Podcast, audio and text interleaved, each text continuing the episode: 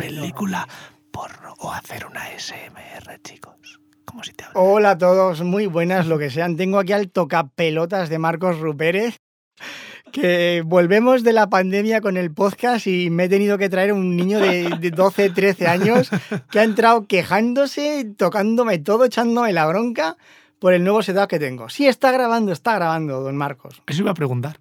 Sí, está grabando. ¿Qué tal? Bien hallado, ¿cuánto tiempo, caballero? Muy bien, muy bien. Aquí en tu nuevo setup que me dan ganas de hacer ASMRs de lo bonito que es esto. Y, y echarme la bronca y regañarme y decirme de todo. ¡Qué barbaridad! No, regañarle no, regañarte no. Solo decirte que, que no te veo la cara porque te has puesto una especie de como filtro en la, en la cara. un, para- filtro, un filtro antipop gigantesco. Debo reconocer que es bastante Has gigante. puesto un Es filtro es que es antipop. de, de toda mi puta cara. O sea, te has puesto un filtro anti, anti contacto visual, no sé cómo se llama eso. Pero, entonces, claro, hacer un podcast al que no ves la cara al que es te que pregunta no lo 20, veía, claro. 20 centímetros eh, de diámetro. Ojo, o sea, es que es, Sí, es que, sí. es la encima- cara. Encima el invitado le deja el pequeño, ¿sabes? El tío. Yo tengo aquí uno pues minúsculo, es como para decir, yo la tengo más grande que tú. No, pero es que yo al principio ponía este a los invitados y se quejaban porque no tenían ángulo de visión, porque esto le tapaba todo. Claro, y ahora no te vemos los ojos. bueno, pero ¿para qué me viene? No, no, ver los ojos, qué barbaridad. El, feeling, ¿no? Aquí usted quiere una mesita de, de bar con unas aceitunitas, unos Porque taquitos de queremos jamón. que nos conquistes. Ya. Y, y una ámbar o un café Eso o un chocolate. Un chocolate a la taza con aceitunas, ¿qué tal? Claro, tenías que pedirnos el menú. Antes de, cuando venimos aquí, decir, a ver, ¿qué, qué quiere usted de menú? Y nos mandas por WhatsApp el menú. Ah, como el Bertino Osborne, ¿no? Lo de en tu casa. Además he llegado tarde, por cierto. Eso además no se te ha olvidado. O sea, bueno, pero eso se le perdona. Al invitado se le perdonan esas sí, cosas. tarde porque me había apuntado la hora mal. O sea, que- Claro, este es, que este señor es demasiado activo. Le, le he entrevistado, esta es la tercera vez. Una vez fue sobre el coche en el rally. Otra, también comentamos lo de que hizo el velero este eléctrico para dar la vuelta al mundo, la Copa América, que se medio murió el hombre. También hemos hablado de que estaba en una empresa del compost. Hemos hablado de ¿Y no, todo. hemos- y no hablamos de la ruta en bici de la asociación en su día también? ¿Puede ser? No, eso no. A eso no entrevistamos. Ah, es que entonces no hacías podcast. Una época que estabas ahí retirado. Claro, por el COVID, hay una cosa llamada COVID, que yo hacía un podcast presencial y, y- y vino el COVID y me jodió. Pero ¿para qué lo haces presencial si luego te metas los preciosos ojos que tienes? Ay, qué- ya me está chirriando la silla, ¿eh? Qué barbaridad. Hoy vamos a hablar porque usted ahora eh, es freelance y se ha hecho un experto en hidrógeno y Yo soy freelance, pero bueno, freelance- siempre ha sido freelance. siempre he sido em, autónomo. Básicamente, o sea, Sí. autónomo, autónomo, pero antes era autónomo societario, que eso no se le llama freelance, No. Se le llama pringao, porque se le llama pago más que el resto por tener sociedades y montar modelos de Y- negocio. y-. Le llaman emprendedor, pero yo le llamo Pero al, al autónomo también es un, un pring- pringao autónomo, desgraciado autónomo, ¿sabes? Siempre tiene un Pero adjetivo. freelance siempre tiene como ese concepto de... Americano. Es, es pringao, ¿sabes? O sea, Ah. folla más. ¿Sabes lo que te quiero decir? O sea, un poco así como... Que no, mentira, pero tiene ese... Sí, ¿sabes? aparenta, Sí, aparenta. es más guay, ¿sabes? Eso es más molón. No, no, autónomo no, soy Soy freelance. freelance, correcto. No, no, no, yo no soy autónomo, soy emprendedor, joven emprendedor. Y tengo negocios pasivos. Y, ¿sabes? Ya- y busco business angels, que es, sí, sí. Ahí estamos. que es doy perica, dame una Pues yo estoy en eso ahora. Eh, Yo he cambiado. Antes tenía. Lo que te vine a hablar otras veces eran más. Eran empresas, básicamente. Te vine a hablar de una empresa de residuos que tenía, Sí, de importación de maquinaria. Sí. Hablamos antes de proyectos que había hecho de ingeniería con mi empresa anterior, el Dakar, todo esto. Esto era con Kionet SSL, una empresa que tenía antes. Ajá. Y luego lo de los residuos era con EWM Soluciones, que es una empresa que sigue existiendo, pero yo ahora no estoy en ella. O sea, es, es un mafias que toca todos los palos, llama a todas las puertas. Sí, y los que no cuento aquí porque son ilegales, claro. Eso es luego tomando café. Aquí cuento solo los legales. Eh, Entonces, vamos, quiero hablar hoy de, de cómo buscarse la vida una persona que, que, que está metido en tantos palos sin atarse, porque lo normal, lo que aquí ve la gente es montar una empresa y estarte quieto parado en esa empresa y luego si puedes vendérsela a Elon Musk, a Google o a quien sea. Bueno, y es que así es como se gana dinero. Yo por eso soy medio pobre, ¿sabes? Quiero Y decir. por- pero por eso acepta entrevistas conmigo también. Sí, eso es, exacto. o sea, en realidad, eh, bueno, en realidad es así. No, no, no- fuera bromas, como se gana dinero de verdad, y lo tengo claro, aunque no lo haga, es, es, eh, entrando en un proyecto y estando bastante tiempo dedicándole a él. Yo eso lo hice con mi primer proyecto, con SSL. Lo que pasa es que no salió bien, o sea, no salió bien. O sea, salió bien un tiempo, pero no llegó a explotar. No, no llegó a poder venderlo por 5.000 millones. Eh, Llegó a que no facturábamos directamente al final, pero durante un tiempo vivimos del proyecto y ganamos sueldo, por así Que decirlo. tiene mérito, ¿eh? Que tiene mérito. Bueno, sí. Y, Pero ahí sí que le dedicamos el 100% de nuestro tiempo, nuestra energía a ese proyecto durante pues 3, 4 años, que sería es suficiente como para que, si va bien, la petes, por así Sí, decirlo, ¿no? si, si aguantas esos años, lo petas. O no, quiero decir, pero, pero esos son los años que hacen falta para probar. O sea, si apruebas menos de 3, 4 años, Hombre, no vas a a nada pero nunca. corríjame si me equivoco, mu- la mayoría de empresas cierran en el primer segundo año, ¿no? Creo que la estadística es el segundo, algo así, sí. En- Y nosotros, en realidad, eh, en la primera empresa que tuve, no cerramos al segundo porque nos contrataron para hacer un Dakar, pero el modelo de negocio original, que era hacer patines para la Copa del Mundo de esquí de fondo, fue fallido ya al segundo año. O sea, eh, Bueno, readaptarse. Lo que pasa es que sobrevivimos dos más, pues porque como éramos ingenieros y nos contrataron para el Dakar, pues nos reconvertimos en una empresa de ingeniería prestigiosa, pero no éramos eso originariamente.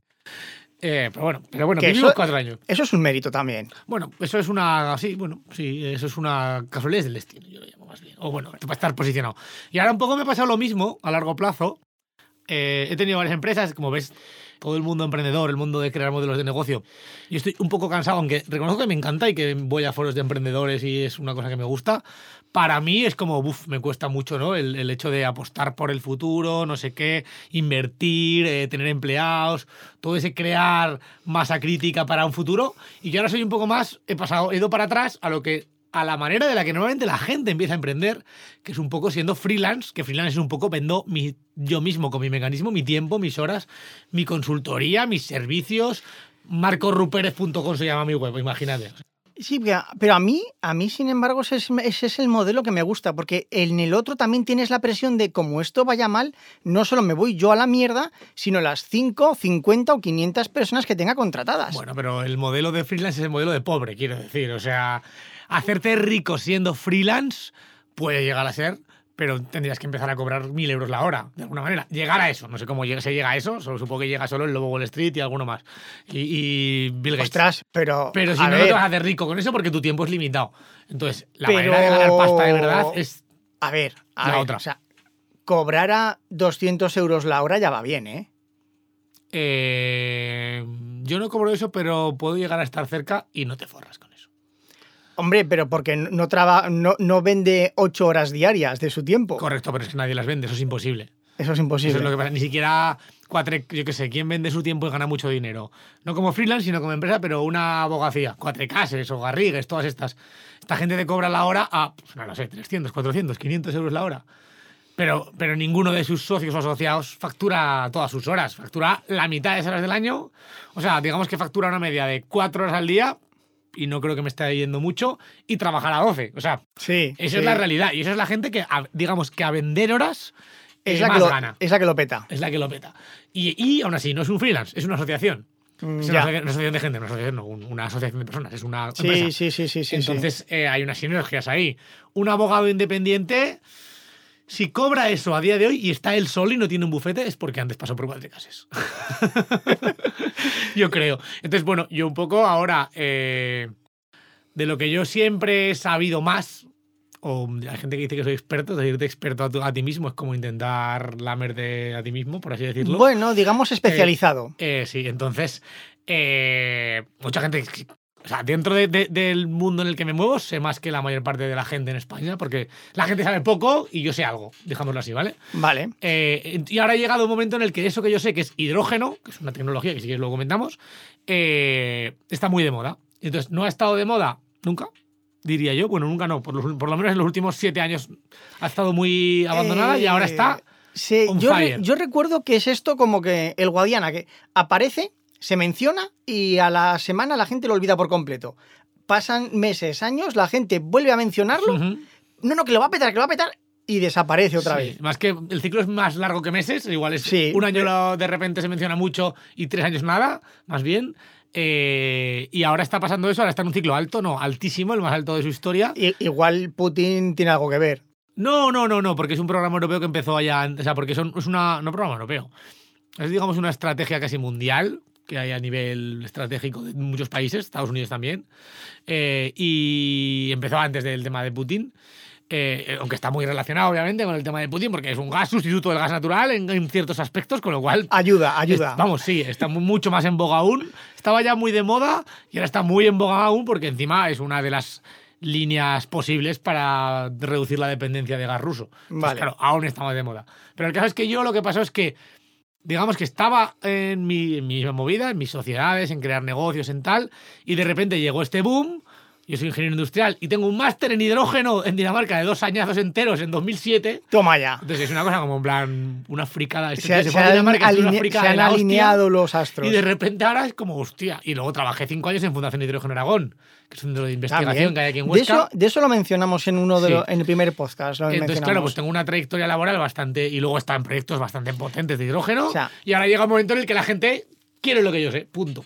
Esto es, digamos, lo que. La suerte tiene que pillarte trabajando, más o menos. Eh, la suerte tiene que pillar trabajando, sí, es exactamente eso. Es exactamente un poco. eh, yo estaba he hecho un negocio, he hecho otro, y al final la vida o el destino me ha llevado a el negocio que realmente me está funcionando. Es Marcos asesorando a todo tipo de empresas y muy grandes, muchas de ellas, eh, en lo que es mejor sé que es hidrógeno.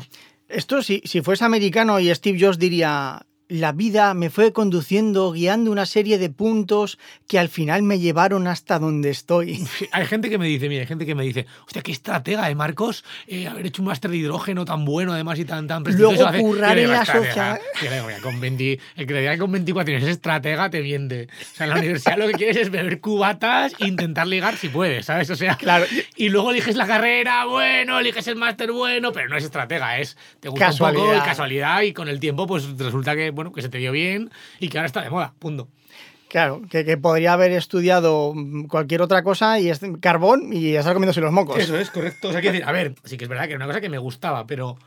eh, pero me gustaba, le veía futuro, pero, eh, pero no sabía si tenía mucho o poco, ¿sabes? En aquel momento. Y Claro. De hecho, tenía muy poco en aquel después, porque mm, yo estudié en 2000. Pues acabaría el máster 2009. Trabajé cuatro años en Fundación Hidrógeno Aragón, de los cuales los dos últimos o tres ya el hidrógeno estaba muy de capa caída a nivel mundial, o sea, 2009, 10, 11, y, en- y estamos en 2022 y está volviendo. O sea, durante 10 años ha sido un... Esto no pinta nada. Búscate la vida. Búscate la vida y tengo empresas de residuos, de crear empresas de residuos, de coches para eléctricos, o sea, nada que ver con hidrógeno.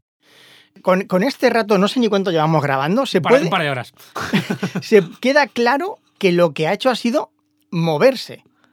Lo que he hecho ha sido moverme y estar siempre presente. Y si alguna cosa, digamos, he trabajado que ahora me está viniendo mucho, es como una red de contactos. O sea, el que mucha gente me conozca, el que mucha gente sepa lo que yo sé o no sé, mm, si le caigo bien o mal, eh, y ahora eso me está volviendo. Hay mucha gente que ha visto que el hidrógeno ha llegado a sus bocas y ha dicho, hostia, eh, yo conozco a Marcos, que es un tío que sabe de hidrógeno, voy a hablar con él. Claro, o sea, al final todo se reduce a la agenda de contactos. Eh, sí, lo que pasa es que es una cosa creada, puedes trabajar la agenda de contactos, es un poco... Hombre, la agenda de contactos debe, o sea, salvo que tu papá sea alguien y te diga, mira, hijo, te lleva de la mano, este es este, este es este, este es este, este es mi hijo, chicos. Pero, Inés, tampoco te creas que la de tu padre sirve tanto luego, ¿eh? Porque bueno, si- te, te sirve para para empezar. para- Luego- sí, sí, sí, y tú, Y tú demuestras luego yo creo que... que si eres, a ver, si eres rico es diferente. Una cosa es que seas rico, ¿Sabe, eso es sabe- diferente. sabe que hace poco salió un estudio que decían, la, en un estudio demuestra que es más beneficioso a largo plazo nacer rico que con altas capacidades intelectuales. Hombre, a es que eso iba a decir de mierda. a largo plazo, o sea, es que es más beneficioso ser rico que ser listo. Por supuesto, claro. No, ellos Se llama que dijeron- las clases sociales siguen existiendo y existirán siempre. Punto. Ser rico será rico. Eh, pero, pero hay un estudio científico que lo, que lo ha corroborado, sea, lo que todos... científico es que muestran muchas mierdas, pero es que esa no, te la digo yo. es lo, me- lo mejor para ser rico de mayor, niños, es ser rico de pequeño. Punto. Esa es la mayor parte de la gente que es rica en el mundo, es porque es rica de pequeño. Pero tal cual. Claro, pero, obvio. Tal cual pero tal cual. ¿A que tal nos han cual. vendido el sueño húmedo este de te puedes hacer rico haciéndote una startup y te puedes hacer rico, pero la probabilidad es, es ínfima. Es que además, si decimos eso, venga, di nombres. Nadie llega a 10 nombres.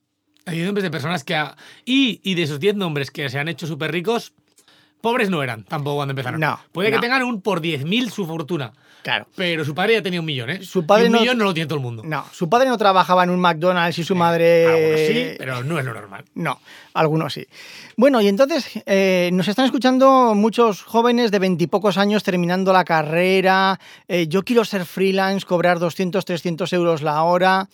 En resumen rápido, ¿qué les dice? Si tienes 22 años y aspiras a cobrar 200 euros la hora, vas lavado. O sea, que decir, eh, porque para, para ser freelance y cobrar 200 euros la hora, en el caso de que lo puedas cobrar, no los cobro ni yo y llevo 15 años eh, siendo, intentando ser experto en algo, es muy complicado. Si- bueno, sobre todo es que tienes que poder ofertar. Tienes, si tú vendes tu persona, eh, tu persona en algún aspecto tiene que tener mucho valor para el de enfrente. Entonces, lograr eso a una temprana edad es muy complicado. ¿Sabe que no me Por experiencia pura y dura, no por, no por, por ser listo o no, sino porque al final en el mundo de los negocios hay una parte que es la expertise, el que tú sepas de qué va la película. Pues le voy a decir, Y en el mundo actual es más fácil, ¿eh? igual sabes de blockchain y no sé qué, y puede ser. Yo qué sé. pues no me he encontrado ni uno, ni dos, ni tres, ni cinco que me di. Hombre, pero es que yo tengo una carrera universitaria y es que he hecho un máster de tres meses, no voy a cobrar a 50 euros la hora.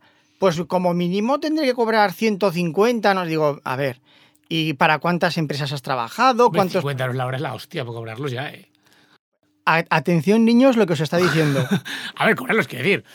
eh, si cobras, si tienes muchas horas al año, coño.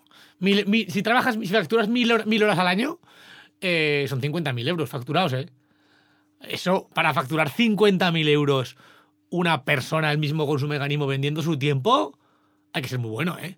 Es decir, aquí tenemos, aquí tenemos otra estrategia, cobrar menos y trabajar más, ¿no? Te he dicho mil horas, mil horas es media jornada, ¿eh? Por eso, por eso. O sea, no es. No, pero te digo que mil horas no es media jornada. Media jornada serán 1800, 7 y 7, 8, serán 9, 900. Más o menos. Pues 900 Mil. horas a 50 euros son 45.000 o cuánto sale, ¿no? Sí, sí, sí. Eh, Ya va bien, ¿eh? A nivel freelance, hostia, eh, está, muy bien eso. ¿Sabes? Eso lograrlo, vamos, o sea, que 45 pues puede no parecerte mucho, pero que es que freelance tienes que. Eres tú vendiendo de ti mismo, ¿eh? No hay nada más. Y es que no hay nada más. eh, Contactos, moverte.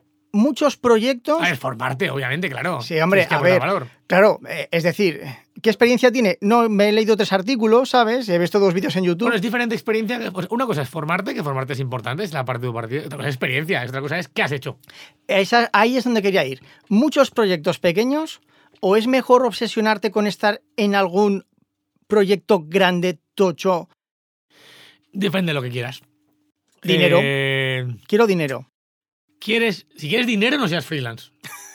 Entonces, si quieres dinero, montate una empresa. Si quieres, si, o sea, ¿cuál es- vamos a ponernos, ponme un objetivo. ¿Cuánto dinero en cuánto tiempo? Mire, ¿Qué edad tienes? Tipo un, un- un perfil. tengo 26 años y quiero trabajar 6 o 7 meses al año y estar de mochilero los otros 6 o 7 meses.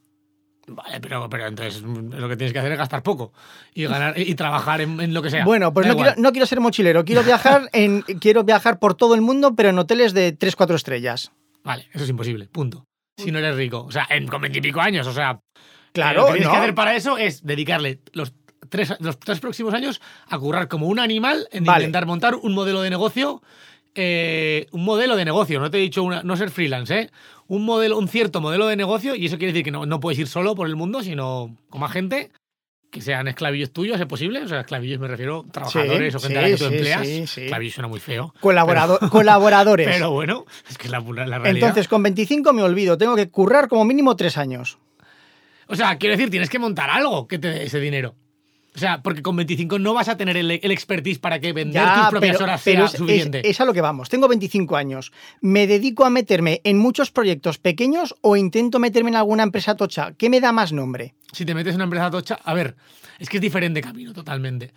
Eh, te da más nombre. in- lo que me da más nombre aquí en el mundo empresarial es iniciar proyectos tú, Tú. del tipo que sea. Pero no tengo dinero, entonces eso es imposible o es posible. Posible, perfectamente. Yo nunca he puesto ni un duro en mis empresas. Bueno, 3.000 euros al principio, en ninguna de ellas.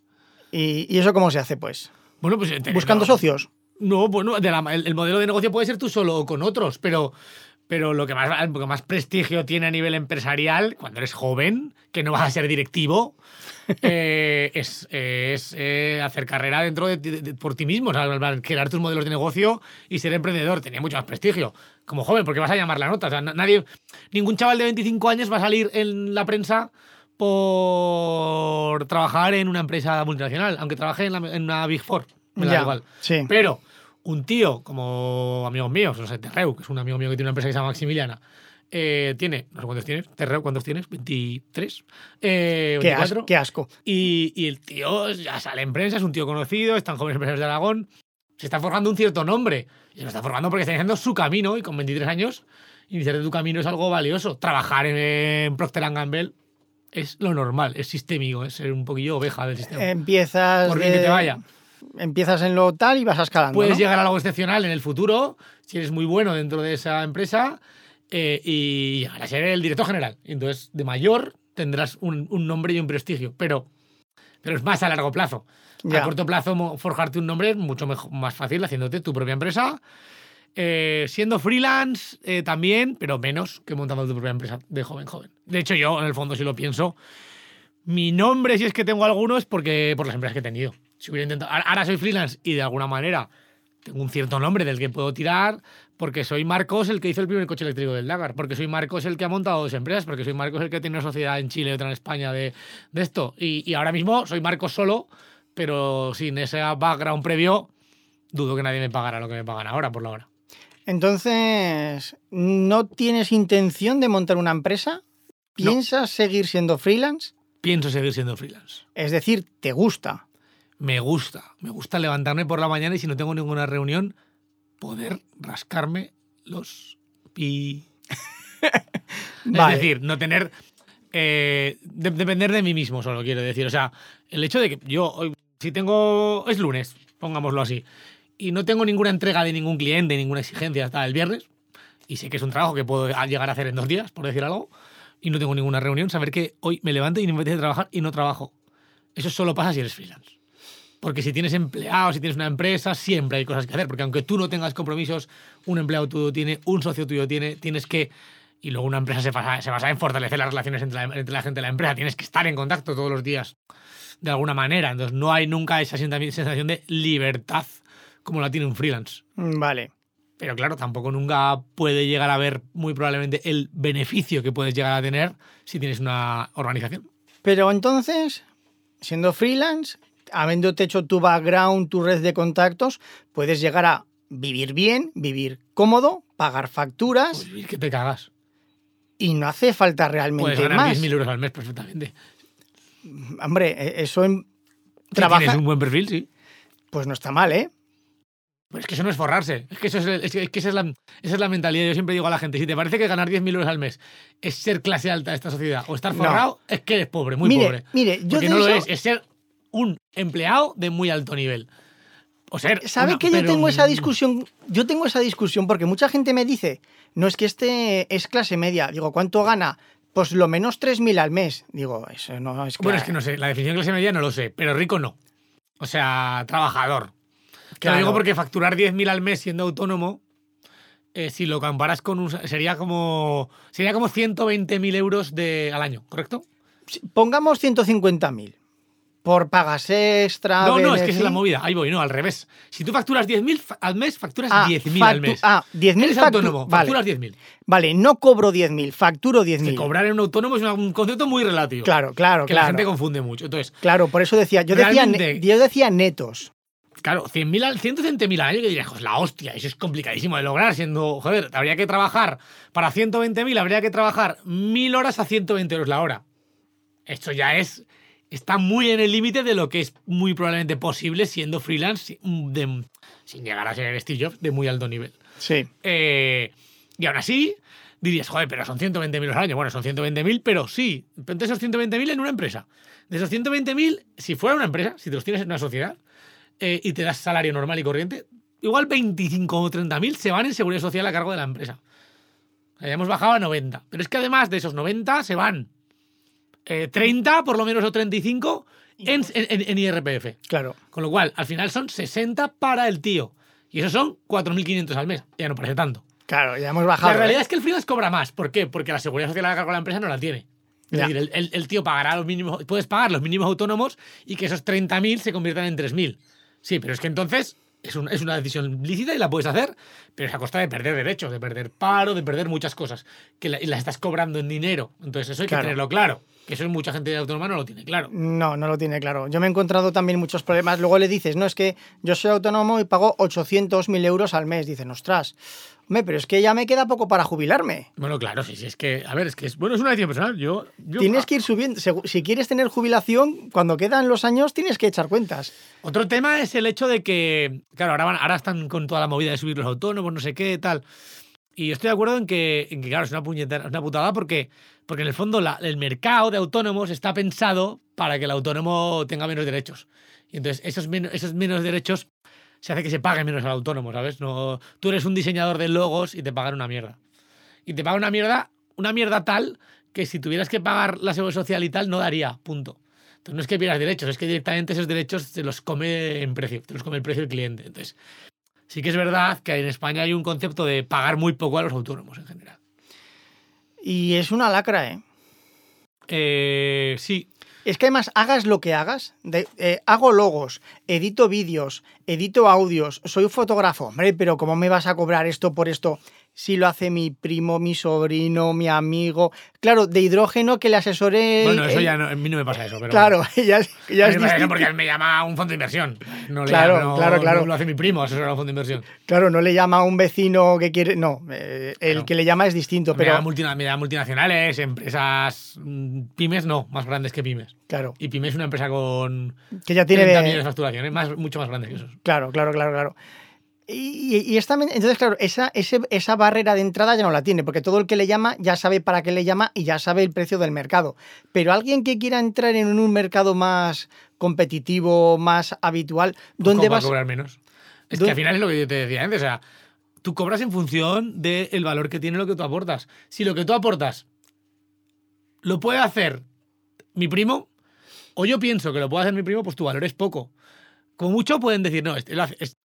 Como puede- pueden decir la realidad, no, este lo hace como mi primo, pero mucho mejor. Pero mi primo lo puede hacer también. Claro. Lo que yo hago, mi primo, lo que yo hago que esa cosa es el hidrógeno, mi primo no lo puede hacer. Es que no sabe ni de qué hablo. Claro, claro, claro, Es- Es claro. otro escalón de Claro. expertise. Entonces, claro, eh, eh, si tú diseñas logos, pero no diseñas logos, yo diseño logos lo- para Coca-Cola, pues entonces estás en otro escalón de expertise. Claro. ¿Sabes lo que te quiero decir? Es un No poco... es lo mismo diseñar el logo de Coca-Cola que diseñar el logo para la zapatería Maripaz de mi calle. No, claro que no. O sea, obvio que no. Tiene otros requerimientos diferentes. No, y no conozco el mundo de los logos, ¿eh? pero es un mundo muy prostituido, ¿no? A nivel laboral, con Sí. mucho intrusismo. Claro, porque cualquier persona que sepa dibujar sabe hacer un logo. No lo sé, pero sí, No, claro, sí, aunque sea no, en papel, sí. Aunque sea en papel, sí, seguramente. esta- estamos hablando de la percepción que tiene la gente, no de la realidad. Mírate que concretamente yo con lo de los logos siempre, como he montado muchas empresas y, y- y asociaciones y muchas cosas, he hecho muchos logos. Y siempre le veo el valor, porque la gente se piensa que hacer un logo, concretamente eso, es dibujar un logo y no. Si tú contratas a un profesional de hacer de diseño, verás que un profesional de diseño no te hace un logo. Cuando le pides un logo, te pide motivos, te pide cosas y te hace 20 logos Claro. a, a- a medio diseñar y de esos 20 tú eliges 5 y una paleta de colores y de esos 5 te los rediseña y, de- y al final acabas con uno. Pero ha- el tío ha dibujado 40 logos para diseñarte uno. Y así Y- es como se logra un logo bonito y que te guste. Y eso no se paga ni con 100 euros ni con 200. Y eso lleva unas horas de trabajo X, eh, que son muchas más que Unos, las de- un conocimientos Son- y alguien que sepa valorarlo.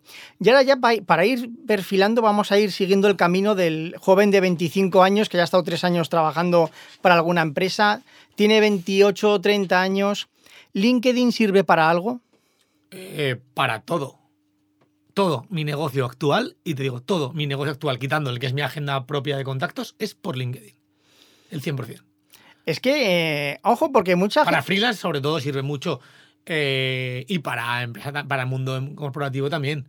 Yo ahora mismo en LinkedIn tengo gran parte de mi negocio porque lo que hago es opinar por LinkedIn de la materia en la que soy experto, intentar opinar mojándome y diciendo cosas técnicas complicadas de decir si no sabes, por así decirlo. Para que Y sepan la gente me llama. que este sabe de lo que habla. Eso es. Pero yo no, pero no me. LinkedIn, claro, no es como decir vender. Yo sé de lo que hablo, contrátame. No digo contrátame, nunca, creo que nunca. Jamás en un post he dicho contrátame.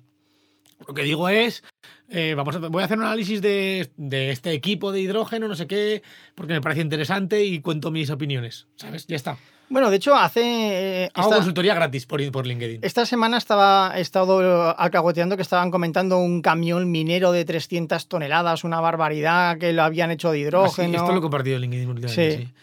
en los últimos días. O sea, Es un camión minero, sí, un camión minero de hidrógeno. Pues ese Entonces, es el típico sa- post, yo comparto y doy una opinión crítica sobre eso. Crítica entonces- no es mala, sino en plan, explico eso, explico lo que yo veo, explico, intento contar a la gente con mis ojos de más experto que ellos en principio lo que veo en esa noticia. Y entonces a la gente le interesa, me clasifica como experto porque le sirvo, porque es un tío al que esa noticia le interesa y que yo la cuente me aporta valor. Y dice, hostia, este tío lo tengo de referencia, que sabe. Y entonces me- mucha gente cuando necesita algo de esa expertise, piensa en, mí. Entonces vamos a hacer un pequeño resumen. Usted se levanta por la mañana, dice, hoy no tengo que trabajar, se rasca un poco el ombligo mientras desayuna, Ujú. lee el móvil, las noticias, anda, un camión de hidrógeno, voy a compartirlo en LinkedIn y da su opinión. Algo totalmente casual. Bueno, que no, en- no, bueno, no tan casual ahora mismo. ya. Al no- principio más casual, ahora hoy, hoy tengo programado todos mis posts de LinkedIn sema- de, de uno, por, uno por semana durante el próximo mes y medio.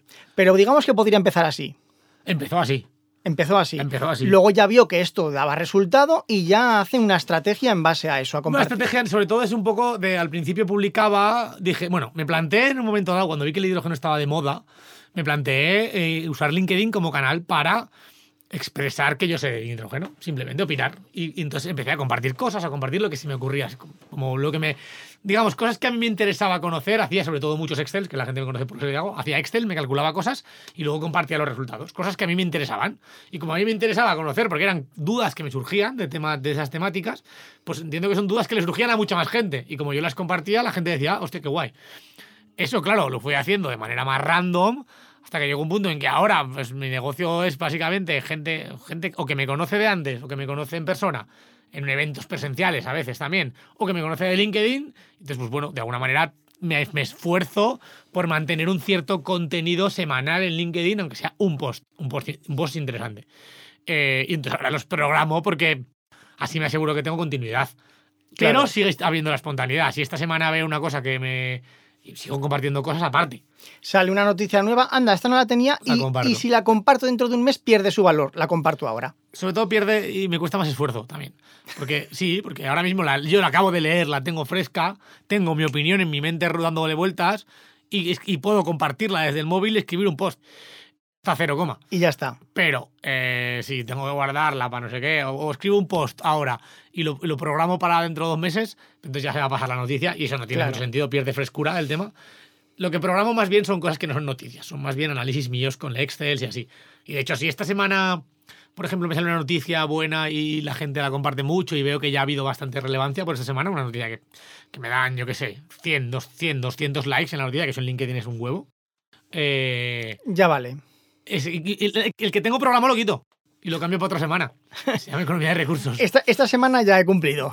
No, pues, no solo porque he cumplido, sino porque se van a pisar el uno con el otro. Ah, vale, Porque si, hay un, si, hay un, con- si hay un post que de repente ha funcionado medio bien, eh, si pongo otro que quiero que funcione medio bien, van a competir Ya. entre ellos. Entonces digo, bueno, pues esta semana voy a dejar que este post haga recorrido y ya está. ¿Y de redes sociales alguna más sirve?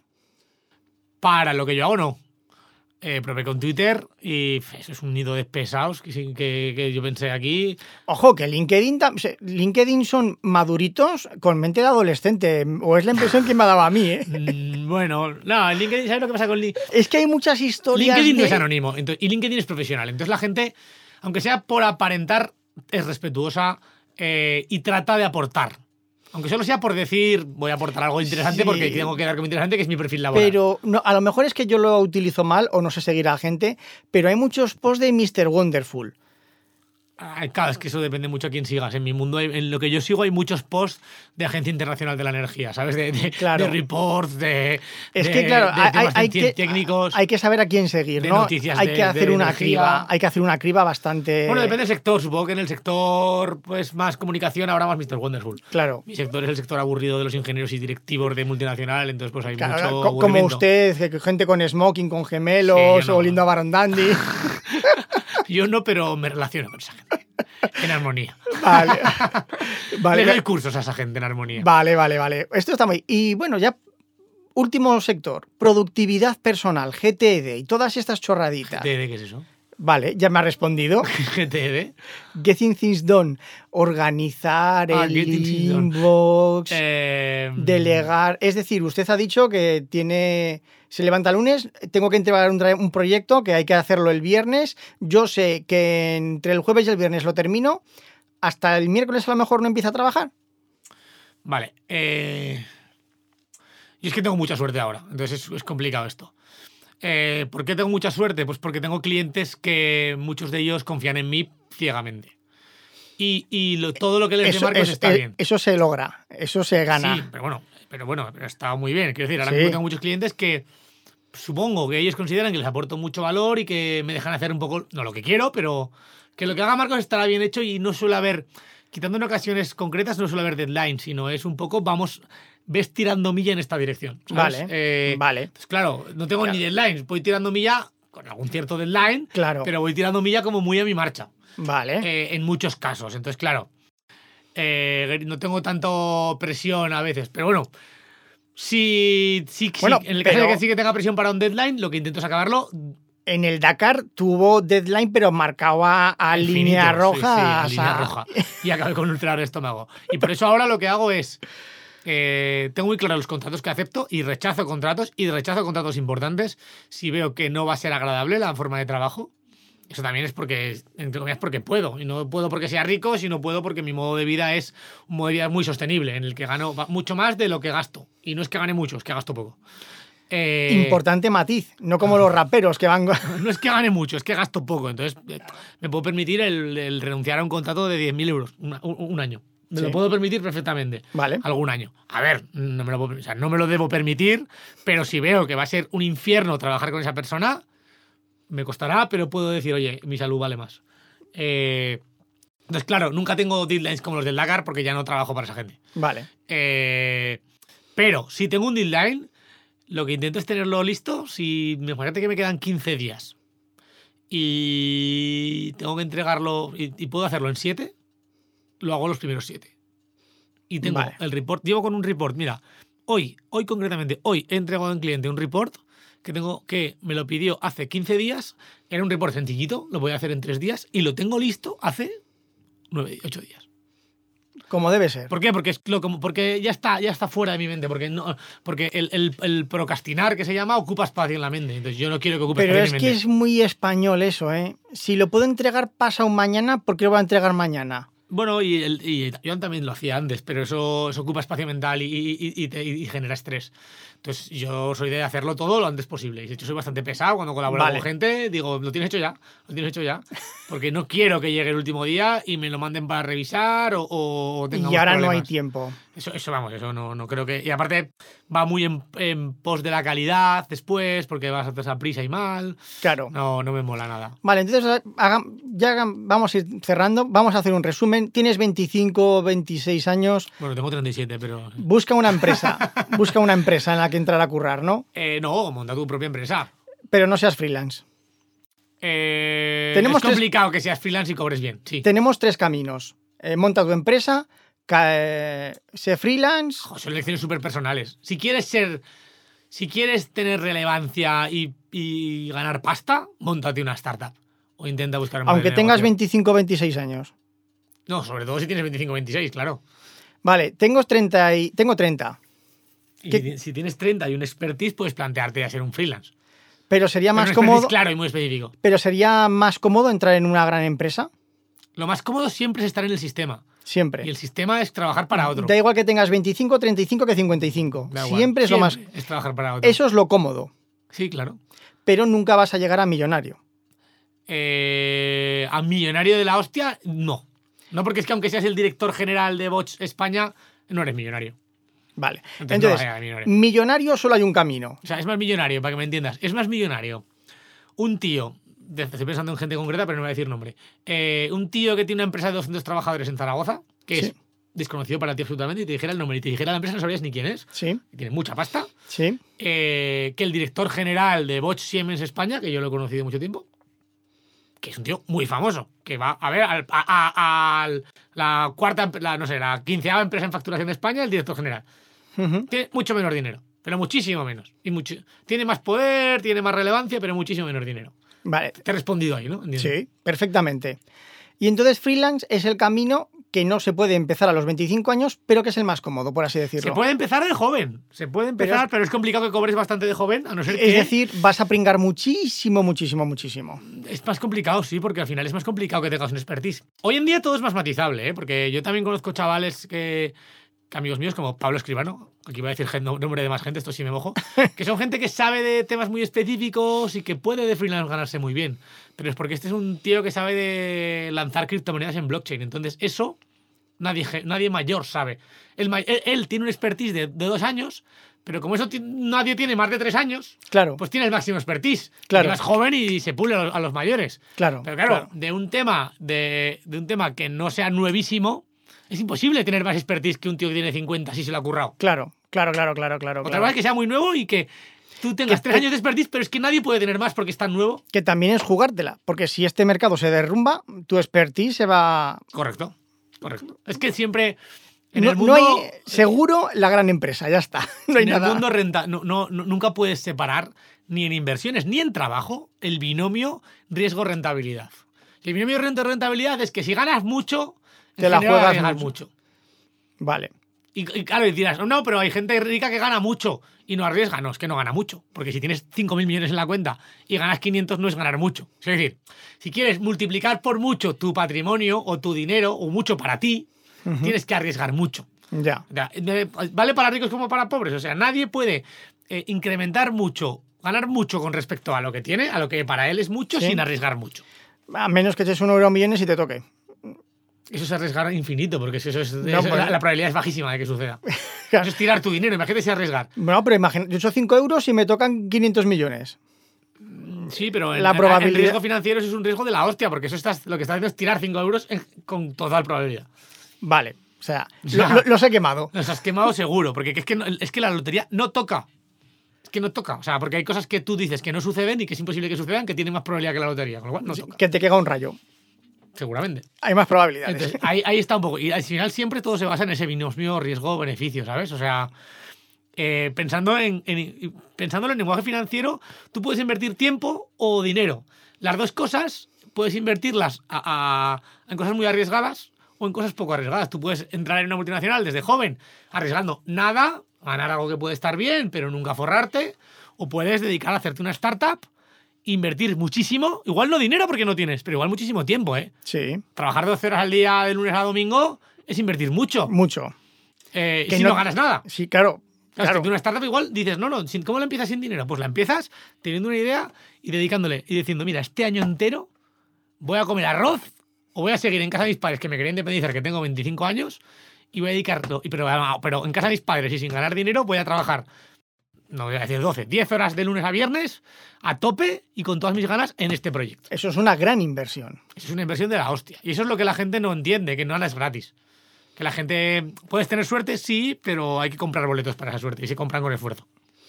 Vale, pues yo creo que ha quedado bastante chulo como primera toma de contacto. Ahora ya vamos a ver qué nos pregunta la gente, qué nos dicen. Que tenemos aquí interactivo luego. No. Yo es lo que espero. ¿Y yo cómo voy a contestar desde mi casa?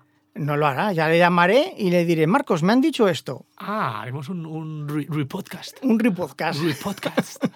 Claro, la idea es, yo entrevisto gente de aquí, de Zaragoza, Aragón, ¿vale? Lanzamos y la gente que opine y luego ya vemos si respondemos o no respondemos, si merece la pena. Muy bien. ¿Qué le parece? Me parece fantástico. ¿Ha sido dinámico? Ha no, sido hemos- no dinámico. hemos- no hemos y, lo he hecho, y lo he hecho sentado, que es como me Lo ha hecho sentado, ¿qué? Que me quería tener, tener de pie. Yo le quería tener de Lo pie. tengo aquí delante que parece un dictador de cuyo nombre no, No- quiero acordarme no del pie delante de un micrófono. No se imagina la de ruidos que ha hecho con la sillita, qué barbaridad. Pero bueno, ¿Qué se pasa de técnico aquí? sí, bueno, luego, en fin. Bueno, eh, Marcos, un placer, oyentes. Nos vemos en la próxima. Un saludo y hasta la próxima. Un beso, chicos.